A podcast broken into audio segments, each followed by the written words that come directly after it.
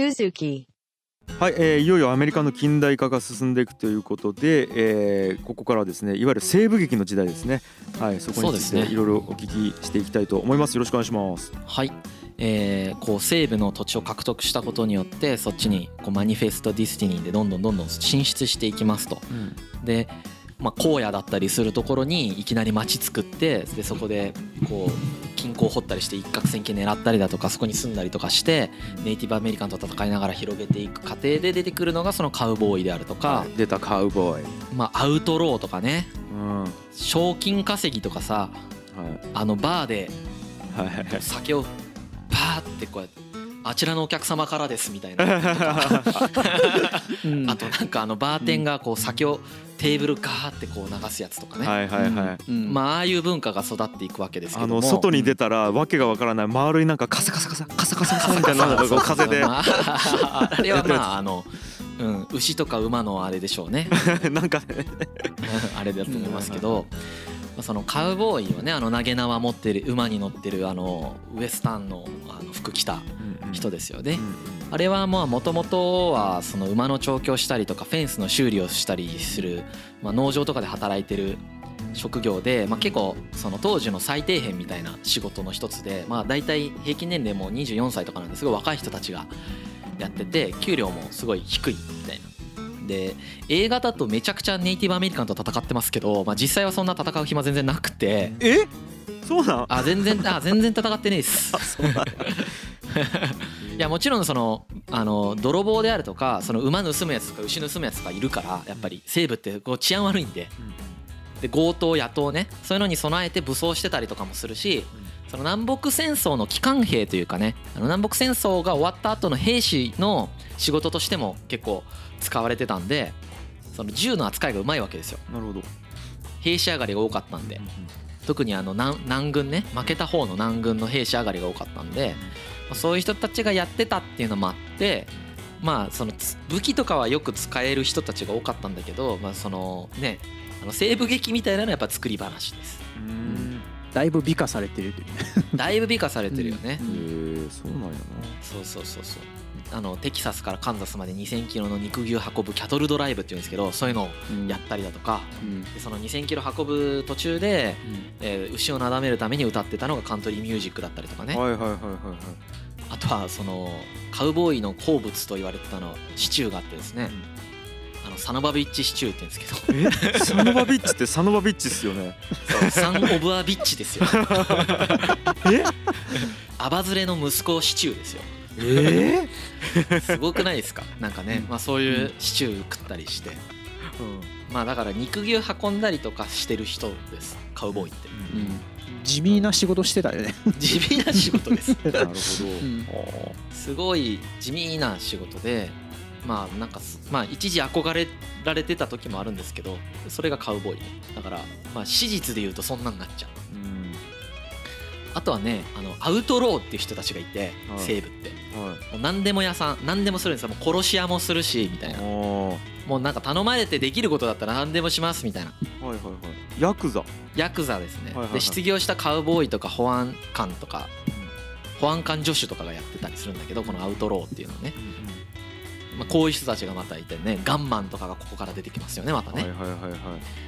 あとさ保安官あの胸に星型のバッジをつけてる人たちね。わかるはい。でこの保安官っていうのもすごい大事でその警察組織が未発達なわけですよ。まだもうつく国作りたばっかりででいきなり西部に行っていきなり町作ってみたいなことしてるんであの警察機関とか裁判機関とかないわけよ。その前にまずさ食料品店作ったりしないといけないわけじゃん。ね食料品店とか酒屋とか床屋とかが先に作られていくわけじゃんうん。だけどその荒くれ者とかはたくさんいるわけよ。その人たちをどうするかってなった時にその保安官っていう人が捕まえてくれるわけですよ。でもこの保安官自身も結構もともとはこいつも荒くれ者だったみたいな人も普通にいっぱいいますし保安官って保安官助手を任命する権利があって助手。助手を任命していいんだけどその任命する助手は大体荒くれ者なんだよね。まあ類がともそうそうそう。だから荒くれ者対荒くれ者みたいな構図が基本的なこの西部のうん。あの雰囲気なんですよ。はいはいはこれね僕はあのクリント・イーストウッド監督の映画が大好きで「あの許されざる者」っていう映画がありますけどこれめちゃくちゃ今僕が紹介したやつ大体全部出てきます。カウボーイアウトロー保安官保安官助手全部出てきます、はいはいはい、うん、賞金稼ぎとかねもう全部出てくる。ガンファイトとか。それはリアルな描き方されてんの？まあリアルだと思う。あマジで。へーはいはいはい。うん。比較的リアルだと思う。はい。はい、みんな見たらいいと思いますそのあの。はい。こんな感じなんだっていう。はいはいはい。で保安官女子とかはね給料は保安官の半分でで誰さっきも言ったように誰でもなれますみたいな。でこの人たちは常時保安官を手伝ってます。ただその保安官があのこうしょなんていうかな結構でっかい犯罪者が出てきましたしたと。でみんなで捕まえないといけないですってなったら保安官が追跡隊っていうのはパシっていうんですけどうん。パシを募集する。うん。そうすると住民の有志の人たちがそれに応募してよしみんなで捕まえに行くぞみたいになるこれもねよく映画で出てくるちなみに。なんでみんなで追っとるんだってみんな思うかもしれないんだけど警察がなんでやんねえのかですよこういう制度があるからですね。なるほど。はいはいはい。はい。あとはねあのちょっと保安官とは違うけどねこのやっぱり自自警団的な感覚なんですよね。うん西部って。だからね一番有名な自警団はテキサスレンジャーっていう人がいます。うんあなんか聞いたことある。あ名前聞いたことあるね、はい。うん。このテキサスレンジャーテキサスのねこの自警団なんだけどこの人たちすごい有名なレンジャーでめちゃくちゃ強かったらしいですね。でこの人たちがあのカウボーイのあのブーツベスト帽子のあのカウボーイの格好はこのテキサスレンジャーの格好です。すげえ。ファッションリーダーじゃないですかファッションリーダーです。ね 確かに。はい西部のファッションリーダーです、はい。当時のキャリーパムパムじゃないですか。もうもうそんな多分ファッションリーダーじゃないけどあそんな燃えてはないですよ。すいません。すいません。なるほど。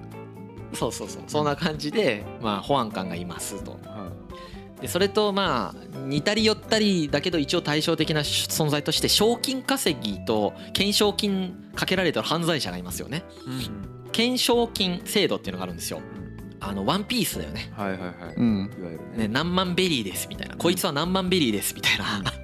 強ければ強いほどその何万ベリーが上がっていきますっていう世界じゃないですか。はいはい。まああれはこのアメリカの賞金賞懸賞金制度ですよね。うん。でこれもやっぱり警察機関がその整備が遅れてますと。しかも保安官だけではえー治安を守れませんってなった時にじゃあもう誰でもいいからそいつ捕まえてくれとお金渡しますと。うんでちなみに大体これを捕まえに行く賞金稼ぎは犯罪者ですけどね。そうですね。犯罪者が犯罪者を捕まえに行きます。だって危ないじゃん。犯罪者捕まえに行くってことはさ自分が死ぬかもしれないわけでしょ？うん。そんな仕事する人ってそのそうやって追い詰められてないとやんないわけですよ。そうそうだよね。うん。そうそうそうそう。うん。だからどっちも柄が悪いわけです。うん。なるほどはい、でこの時にねちなみにその懸賞金かけられてた額がねどれぐらいの人たちがいるかっていうとねはい。有名な人だけしか言いませんけど、はい。まあ、基本的には100ドルか200ドルなんですよ。うん。そう基本はね。だけど有名なやつがいます。ビリー・ザ・キッド。あ聞いたことある。はい。これ1500ドル、おお15倍とかですかね。はいはい。そう15倍とかだね、はいはいはい。ブッチ・キャシディ。はい。5000ドル。うわすごい。50倍。50人分。は普通の犯罪者50人分。あすごっ。はい、そして一番高いやつ。はい。ジェシー・ジェームズ。うん。これも映画であるからみんな見てみて。ジェシー・ジェームズ。は1万ドル。いさらに倍ドン。うん。はあ。100人分。すげえな。どんだけ悪いことしたんだってね。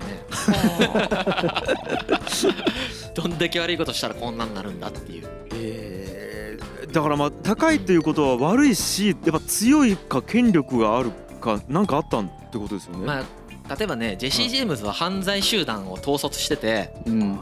これあの南南軍要は南北戦争のその負けた方の南軍の生き残りなんですよ。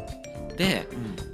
南南軍のそのなんていうかな負けたけどやっぱりその敗戦したんだけど感情としてはもうイライラしてるわけです負けた人たちはそのイライラしてた人たちの精神的支柱みたいになっちゃったんですよジェシー・ジェームズって、はいはい。なるほどね。それで犯罪を犯しまくってるからめちゃくちゃ立ち悪かったんですよ当時の政府から。したら、もうマジでやめてくれと。は もう速攻で殺したいってなったんで1万ドル。あはあなるほど。はい。まあ銀行強盗とかしたしねこの人ね。うんうんうん。うん。あとね一個人がねまれにね一個人が急的に懸賞金をかけるってこともあった。はあなるほど。これもさっき俺が言った「許されざる者」「アンフォア・ギブン」っていう映画に出てきますこれも。なんならこれが主題ですからね。へえはい。すげえな。だからもう人を倒せば金が稼げる時代やったってことですね。そうですよ。な強えっていうことが金になるっていう。どうする？今そんな制度あったら。怖い。殺したら殺してもいいんだよこれ。殺してもいいしどっちでもいい生死問わないからさ。殺して死体連れてきてもいいからそしたらお金もらえる世界に住みたくないですよね。怖い 要は暗殺が当たり前で仕事として成り立つ世界ですからね。もう。写真とかないからねこの時代。写真ないんだよ。あ 写真ないのに懸賞金かけられて殺しに行くんだよ。最悪だよ。ー多分めっちゃ間違ってやってるでしょうね。そうね。違うめっちゃ間違ってやってるでしょうね。あまあ写真あるんだけどはい。その似顔絵がほとんどなんですよ。ですよねでね賞金稼ぎの方もさっき言ったけどゴロつきだからあんまり実は賞金稼ぎの方って名前残ってなくてはゴロつきがゴロつき捕まえに行ってるゴロつきを捕まえる方はあんまり名前残ってないんですよ。いなるほどね。けどね一人だけ有名な人がいてドク・ホリディっていう人がいます。へえこれ歯医者さんですね。へえはい。歯医者さんなんだけど結核になりますと。で結核になったら自暴自棄になってそのままなんか賞金稼ぎになっていくという謎の人です、なるほど。強かったんですねはい。こういう人がいますと。でもなんか効率がいいシステムな気がしますけどね。警察が警察がない状態で、うん。うん、もうどうどうなんいやぜ絶対警察の方が効率いいです。あそうなんではいみんな警察に感謝しましょうね。すなるほうん。はい。絶対警察の方がいいなって俺思ったもんこの時代勉強して。うん。ど。うん。はい まあまあまあでもでまあ警察がない時代に犯罪者を抑あ制するーそうそうそうそうそうね。ないよりはあった方がいいのでこういうことになってますね。だから間に合わせでねやるにはこれしかなかったっていうことですよね。そうですよ。だって普通の原始社会であればこんな犯罪者出てこないんですよ。えどういうことですか？なんていうかな。こんな反社会的な人間なかなか出てこないわけ普通の原始社会で。でも発達した社会なのに警察が整備されてないという謎の状況が起こるわけああそういうこことか、うん。そういうことか。そう。はいはいはい。だからみんな銃とか持ってんのには警察がいないみたいな。いなるほど。困るじゃん。だからはい。懸賞金制度が発達するわけよね。なるほこれもアメリカならではですよね。ど。ああ面白いな。そこのアンバランスさが文化を作ったんですね。そうアンバランスなんですよ。ああなるほど。あとはねうん。ガンファイトがあるよね。あーこれもね映画のワンシーンですよね。こうねあの10歩こうん。う背中合わせで10歩進んで振り向いて打って当たった方がま負けみたいなな。うん。なんでそんなルールになったんだよね ななんでだろうって俺はずっと思ってたんですけど。うん。